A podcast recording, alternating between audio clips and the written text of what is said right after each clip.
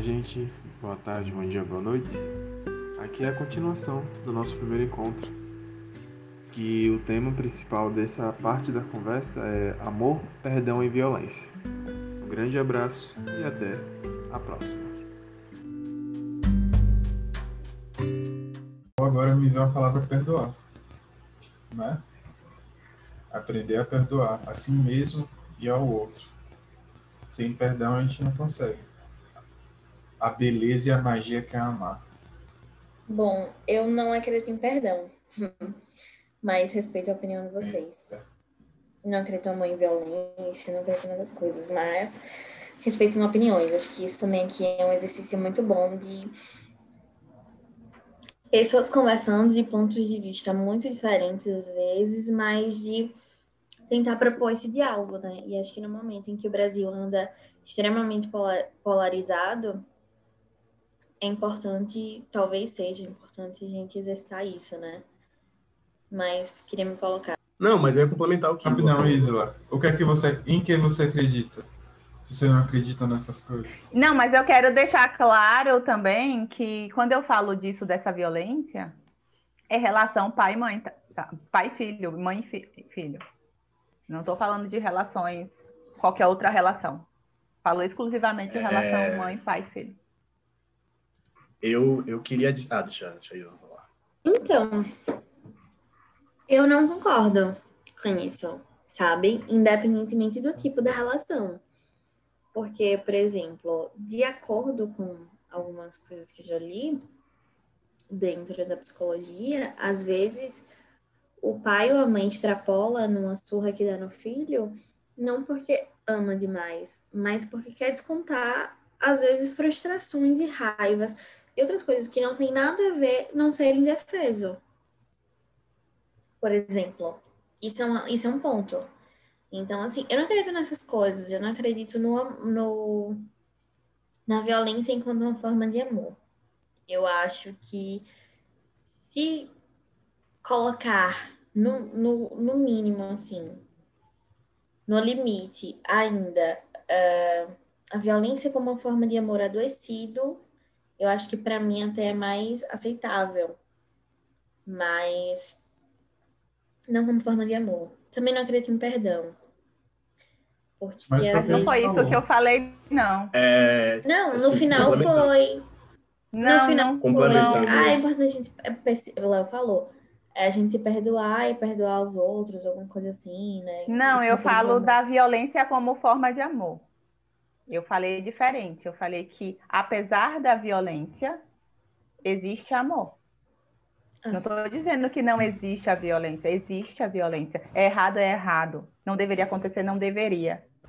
Entende? É tanto. E essa violência vem das dores, vivências do ser humano, pai e mãe.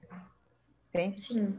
Mas, como gerador, como alguém que gera, eu acredito que quando duas pessoas se juntam para gerar uma outra vida, aquilo, aquilo ali foi um, um ato de amor.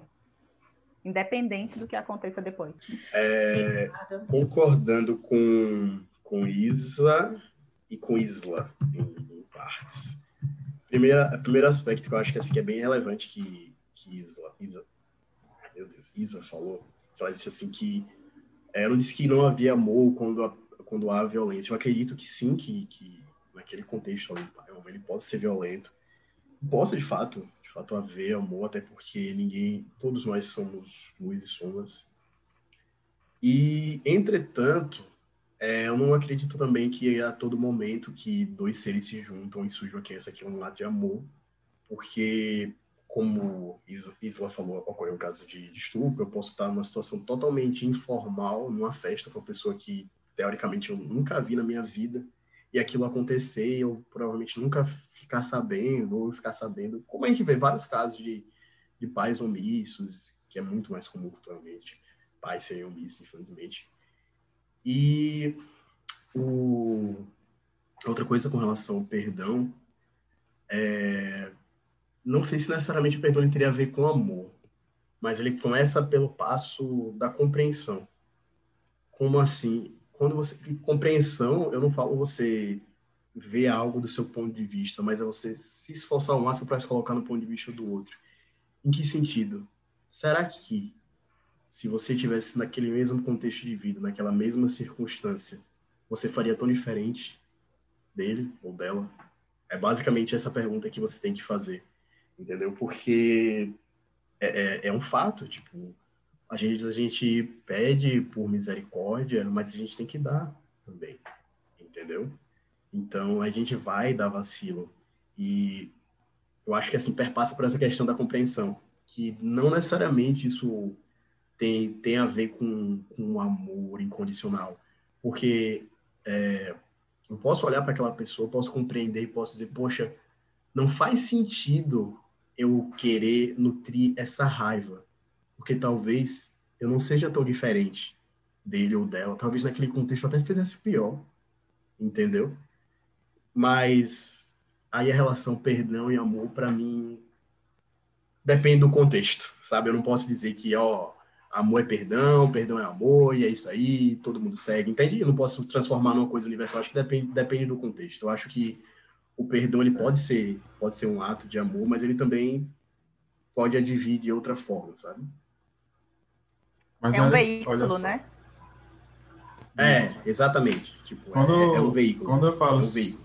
quando eu falo sobre perdão, tem uma coisa: violência gera violência. Todo mundo aqui nessa sala é violento. Certo? E quando a gente. O que, qual, o que vem depois da violência? Arrependimento, culpa, vergonha, coisas que a gente joga sobre nós mesmos e começa a nos enrijecer, travar, trazer problemas, ou a gente continua no mesmo ciclo de forma inconsciente. Mas quando a gente começa a ter noção, a gente começa a se incomodar por essas atitudes violentas que a gente tem. O perdão entra aí. Se você não se perdoa pelas violências que você cometeu, você não vai conseguir abrir ala para conseguir amar alguém. Muito menos você mesmo, porque você não vai estar se amando.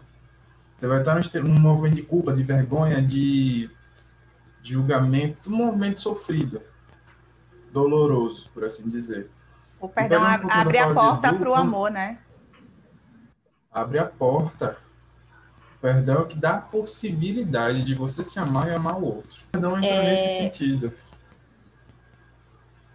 Eu concordo com o Edu quando ele coloca que a compreensão.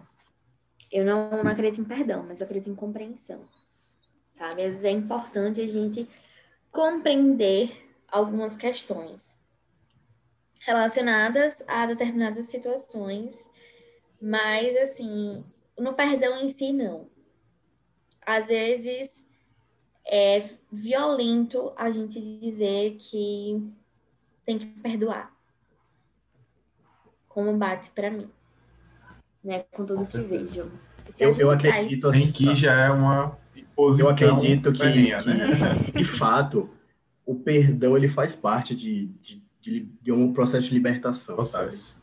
Eu acho que, assim, talvez processo. ele seja, em alguns casos, o o último estágio, porque você tem a questão da ira, da raiva tal.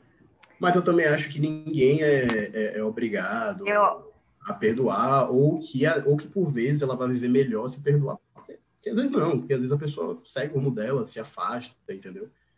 Eu acho que existe N contextos, sabe? Eu acho que por mais que eu diga assim, ah, eu acredito que seja algo metafísico. Portanto, se é algo metafísico ou se é algo divino, teoricamente se aplicaria a todo mundo. Do meu ponto de vista, sim, mas aí a gente para para perceber que tem, tem uma gama de situações aí que eu é, acredito eu... que eu não posso dizer que se aplica a todo mundo. Mas eu entendo ah. porque, porque Isa diz isso, assim, tipo assim, porque eu também... Eu, e eu penso mas assim, eu... como se a gente tem algo que se a gente não perdoou, a gente tem uma mágoa, um ressentimento diante daquilo, né? Se não foi perdoado, existe algum sentimento ruim diante daquilo. E a gente segue nossos dias com aquele sentimento de mágoa, ressentimento, como se fosse um conta-gota de veneno. Sem parar no nosso coração. Tu, tu, tu, tu, tu, tu, mágoa, ressentimento, raiva, tristeza. E, e se o perdão não vem, isso aqui não para. Essa gota não para de pingar. É assim que eu vejo. E Olha... quando eu falo não, perdoa, aquilo cessa Então, eu não. Eu entendo, eu entendo, de fato, o que você está dizendo, eu entendo. Que pode ser prejudicial, essas coisas e tal, mas, tipo, é, pessoalmente. Eu não, eu tô falando situação... que é prejudicial, no, no meu ponto de vista, é. Não pode Sim. ser, sempre é, no meu ponto de vista. Não concordo. Vamos lá. Pessoalmente, eu passei por uma situação em que enfim, eu não concordei com o que foi feito, obviamente, e que o que eu mais queria era ter tido então de, de sentir raiva, de, de não sentir culpa por eu ter raiva da pessoa por conta do que a pessoa fez comigo. Então, eu não acho que seja tão prejudicial assim. Eu acho que depende da forma como acontece. Tipo assim, não, não chego no ponto de demonizar esses sentimentos. Tipo, não tenho como demonizar um sentimento como a raiva. A raiva, tanto quanto o amor, nos move. A questão é de que forma ela é, de que forma é aplicada na nossa vida. Às vezes a raiva, por conta de uma injustiça, nos faz querer mudar o mundo para que se pratique a justiça. Entendeu? Então, assim, é, eu tenho uma outra perspectiva sobre essa situação. Edu, fale. Tem, tem uma parada que, falou agora sobre, sobre a raiva, que é assim, tem aquele ditado de Chaves, de seu Madruga, que diz, que diz assim, a vingança nunca é plena, mata a alma e envenena. apesar, apesar de. Encerrou a conversa aqui. Não, já, não, não. Tchau. Vai ter, vai ter um, uma contrapartida, peraí. Tá, não, apesar de eu concordar com, com essa, apesar de eu concordar com essa frase, é, eu não acho que ela seja assim. Mais uma vez é isso que eu tipo, eu não acho que existe uma linha exata, sabe? Eu não acho que, que às vezes essa dicotomia de bem e de mal acaba sendo um processo que, por exemplo, às vezes a raiva, às vezes a vingança, ela faz parte do processo, dependendo do contexto. Às vezes uma pessoa que lhe fez um mal, você chegar lá e sei lá, dar um soco naquela pessoa, fazer algo, isso faz, faz parte do processo. E isso aqui que eu tô falando pode ser interpretado de uma forma muito perigosa. Então, gente, eu não tô mandando assim, nem dizendo que todo mundo tem que sair na rua e xingando o vizinho porque o vizinho fez alguma coisa e cortando outro no dedo. Pelo amor de Deus, não é isso que eu tô dizendo. Tô, assim, tratando de experiências muito traumáticas, experiências que a gente interioriza, que o fato de você externalizar aquilo seja de, de uma forma, às vezes, agressiva, de uma forma vingativa, que às vezes não precisa nem ser, ser agressiva no sentido, assim, de, de violência. Às vezes a vingança, ela diz, mais, mais uma vez, mas muito mais respeito a você do que a outra pessoa. Às vezes você faz um, um ato de, de, vingança, por exemplo, contra a pessoa, e para a pessoa não foi relevante, mas para você aquilo foi, assim, libertador. Então isso faz parte, faz parte do processo, sabe? Eu já vivenciei experiências assim. É, admito que no momento e depois do momento não foi algo assim legal, prazeroso, mas no fim fez parte do processo. Tipo, se eu não tivesse feito aquilo, eu estaria dizendo, olha, eu tenho que perdoar, mas com aquele sentimento reprimido em mim. Você entende? Então, assim, eu acredito que seja uma questão a se pensar. Claro que estou tratando aqui, reforço, uma situação assim, profunda, situação traumática. Não estou falando de uma coisa Gente. corriqueira, de, um, de transtornos corriqueiros no dia a dia. É um transtorno, assim, anormal e especial. Mas, Isa, por favor, introduza. Fale. Então, eu estou ah, querendo dizer é que a gente não está negando a existência de tudo isso. Você vai passar por algo, você vai sentir raiva, você vai sentir ódio, você vai isso e aquilo. Agora, o que isso está falando é se utilizar desses sentimentos como combustível. Eu tenho meu carro. Se eu botar gasolina adulterada, eu vou continuar andando? Eu vou. Se eu botar gasolina boa, eu vou continuar andando? Eu vou. Mas a gasolina adulterada vai acabar com o meu motor. Entende? Então, para mim, ódio, ressentimento, qualquer tipo de coisa, vai me mover. Vai me mover para uma separação dessa pessoa que me fez mal. Entende? Mas a que custo? A que custo você está utilizando esse combustível? Você pode utilizar de outros combustíveis. Entender sobre amor próprio, sobre limite, sobre é, saber se reservar. Isso são combustíveis que você, a gente pode aprender para não viver aquilo. Não preciso eu me nutrir de ódio para me manter separado de uma pessoa que me fez o, o mal. Sim. Né? Mas aí Esse eu. ódio, Aí, tipo assim, é veneno para você, né? E se você vê grandes evoluções, ela não tinha essa motivação. Grandes líderes não, Não. tinham essa motivação. é... É, depende. eu acho o seguinte. Não, acho líderes que que levaram para um, pode. um ponto positivo, tá bom? Não estou Ah, levando para ruim, estou falando para uma melhora da Entendi. sociedade, da nação. E assim, a gente é certo? humano. A gente vai sentir tudo isso. É mais isso pode ser sim ressignificado. Mas, enfim, a forma como foi colocada aqui me causou um incômodo. Por, porque eu vejo de um outro lugar, né? Mas, enfim, claro que sim, isso pode ser ressignificado. E às vezes a gente aprende muitas coisas com experiências que não foram as mais agradáveis. Mas não sou do time que diz, nossa, você tinha que passar por aquilo para aprender. Que bom que você passou. Não, que bom. Você aprendeu, apesar disso. Mas poderia ter sido de outra forma. Você poderia ter aprendido de outra forma. Não precisava ser no- de uma forma traumática, ou enfim. Tem outras reflexões. É, mas quem que diz, quem que diz a intensidade da experiência que você vai vivenciar? Quem que escolhe isso? A vida, é assim, tipo, a vida por vezes ela é como um mar, né? Tipo assim. E a tempestade ela vai, tipo, nos arremessar as rochas, mas o que a gente faz durante a tempestade é o que faz a gente, tipo, homens ou, ou mulheres de verdade, assim, pra, como ser humano, sabe? E o que, assim, a, a visão que eu quis trazer, talvez uma visão mais dark, vamos assim dizer, é que, cara, o ideal é ressignificar, mas vão ter coisas que, que elas vão ser extrapoladas de uma forma negativa, que você não vai ressignificar. Você entende que isso é inerente à sua condição. Sabe que para que a gente não se cobre tanto no sentido de dizer, pô, tem que ressignificar isso, pô, tem que transformar isso, porque assim, o sentir o- e o sofrer a dor, ela por si só já traz um, um- um cansaço, um desgaste, mas quando você fica, eu tenho que ressignificar isso, já é mais desgastante ainda, sabe? Às vezes isso impede até mesmo que o processo flua, entendeu?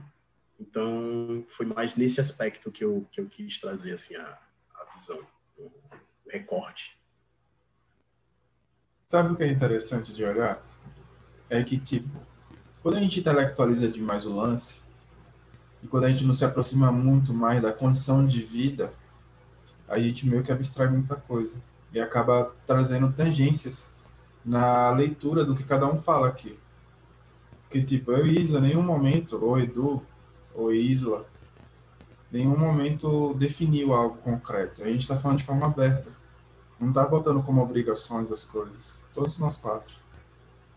E muito da interpretação que cada um faz do que é dito aqui tem a ver de como você lida com esse assunto.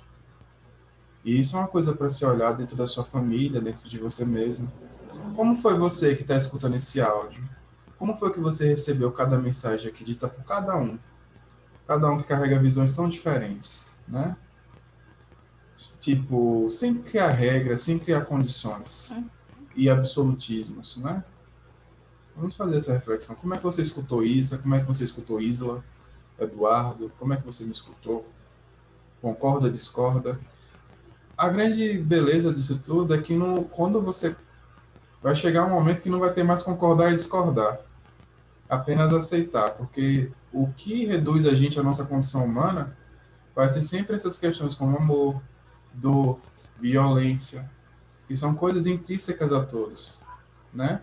E quando a gente aprende a lidar com isso da melhor forma, trazer o potencial de criação de cada situação, da raiva, da dor, da violência, da, do amor, da tristeza, quando a gente consegue tirar, separar o joio do trigo dessas situações, a gente começa de fato a começar a se expandir e abraçar os outros. Ao invés de polarizar, separar, a gente começa a se unir.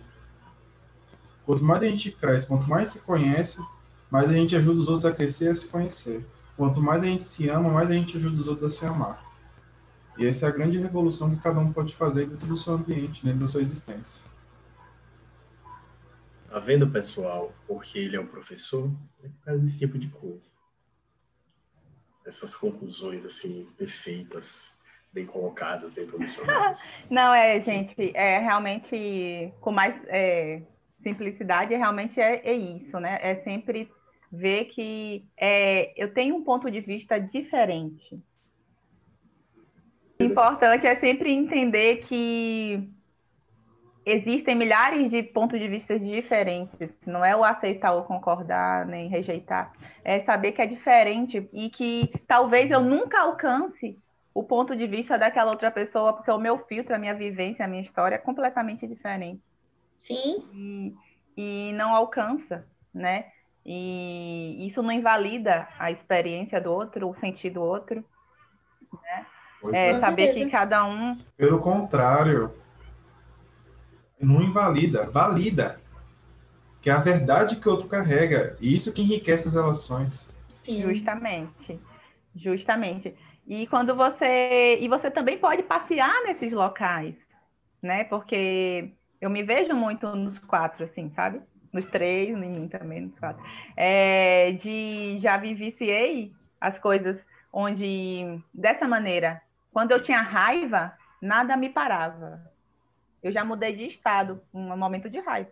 Não quero mais morar aqui, peguei minhas coisas e me mudei. E a raiva era um, um, um motor muito forte assim para as mudanças na minha vida. Quando eu, eu não quis mais é, morar, quis morar sozinha, eu falei, ah, não vou embora. E isso ali foi, sabe? E hoje eu não, dificilmente eu não me vi mais agindo pela raiva. Mas os meus movimentos são muito mais pensados, os passos que eu dou são mais lentos para uma mudança. São mais sentidos, São mais sentidos né? e são mais lentos. Entende? Porque para eu, ah, isso e aquilo, é tipo, na dúvida, será? Repenso. Aí até eu fazer uma mudança, demora muito mais. Coisas que antes eu resolvia em um dia. Né? O que é, que é bom, o que é, que é ruim, eu não sei. Eu só tô diferente. Sabe? É mais nesse é... E, o, e, não, é, e não é ficar destruindo a diferença. É entender que na diferença tem coisas em comum.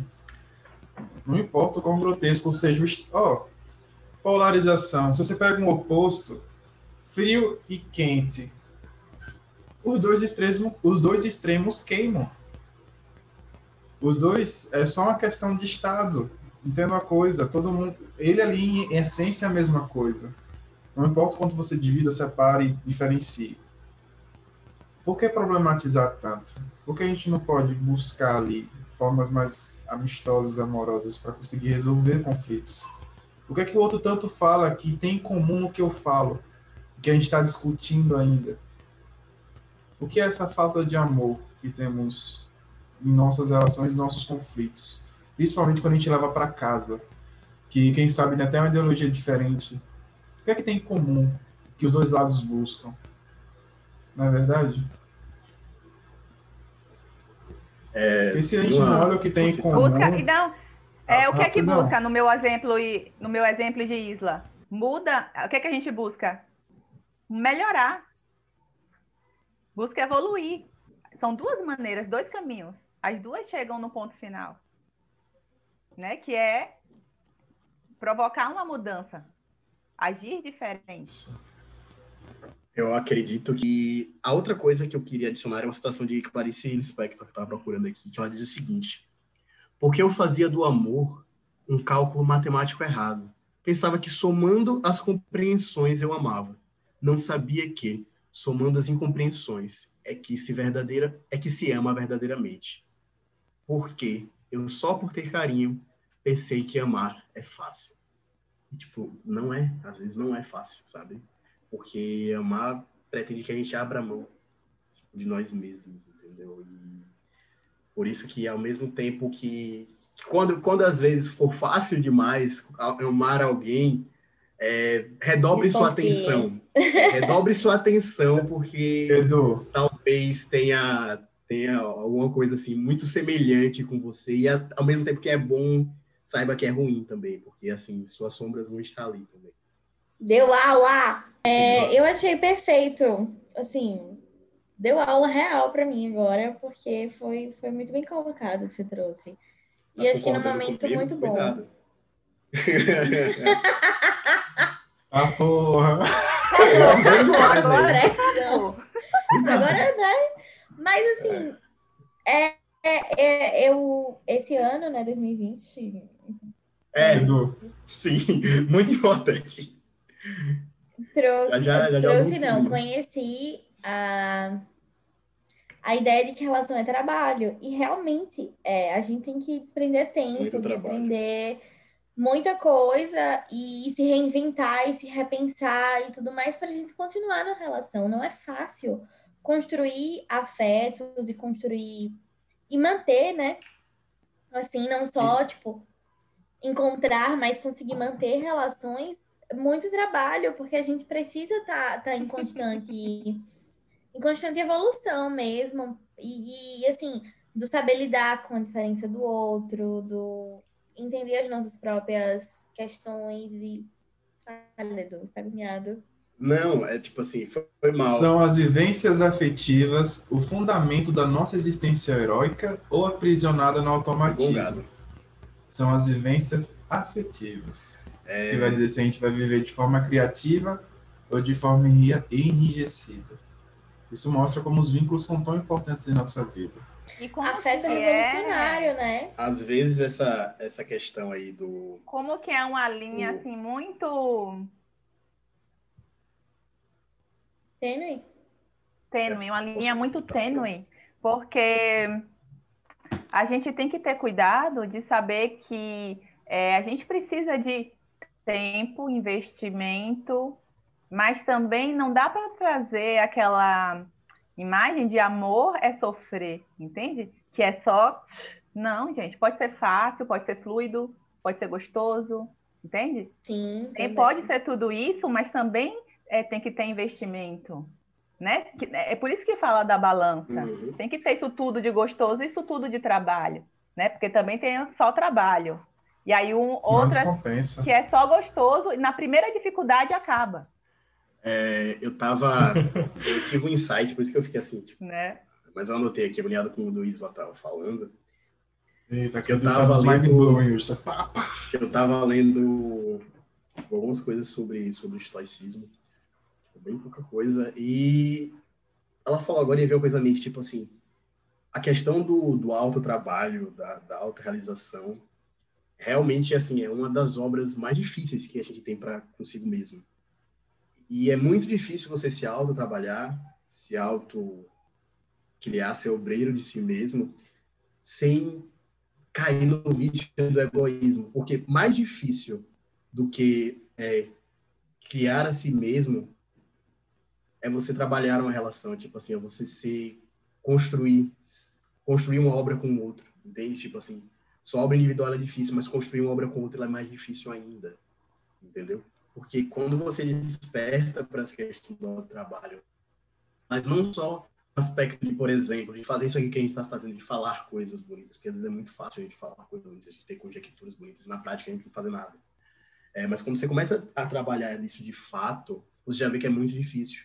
Isso às vezes te torna meio egoísta, tipo assim, ah, nossa, tem que criar vínculo com fulano, isso vai desgastar todo aquele trabalho, toda essa obra de mim que eu criei, que eu passo às vezes momentos no meu quarto, em casa, meditando para me melhorar. Esse momento com o outro vai estragar tudo. Não, aquilo só prova, tipo, quanto é. é mas difícil, esse é, é, é cansativo, ponto. mas esse, esse é o ponto, e assim, acho que o ponto mais chave é você Nossa, se questionar, tipo assim, o porquê vale a pena para você fazer isso, sabe? Tipo, então, mas aí, vale a pena para você fazer isso? Deixa eu só dar um, um, um, uma fala aqui na uhum. fala de Edu, que ele falou isso. Isso aí eu acho, eu acho que o ponto-chave, o ponto-chave é quando você tá no autocuidado, tá no, tá no se conhecendo, entendendo quem você é, o que você quer, o que você deseja, e você entende que criar aquele vínculo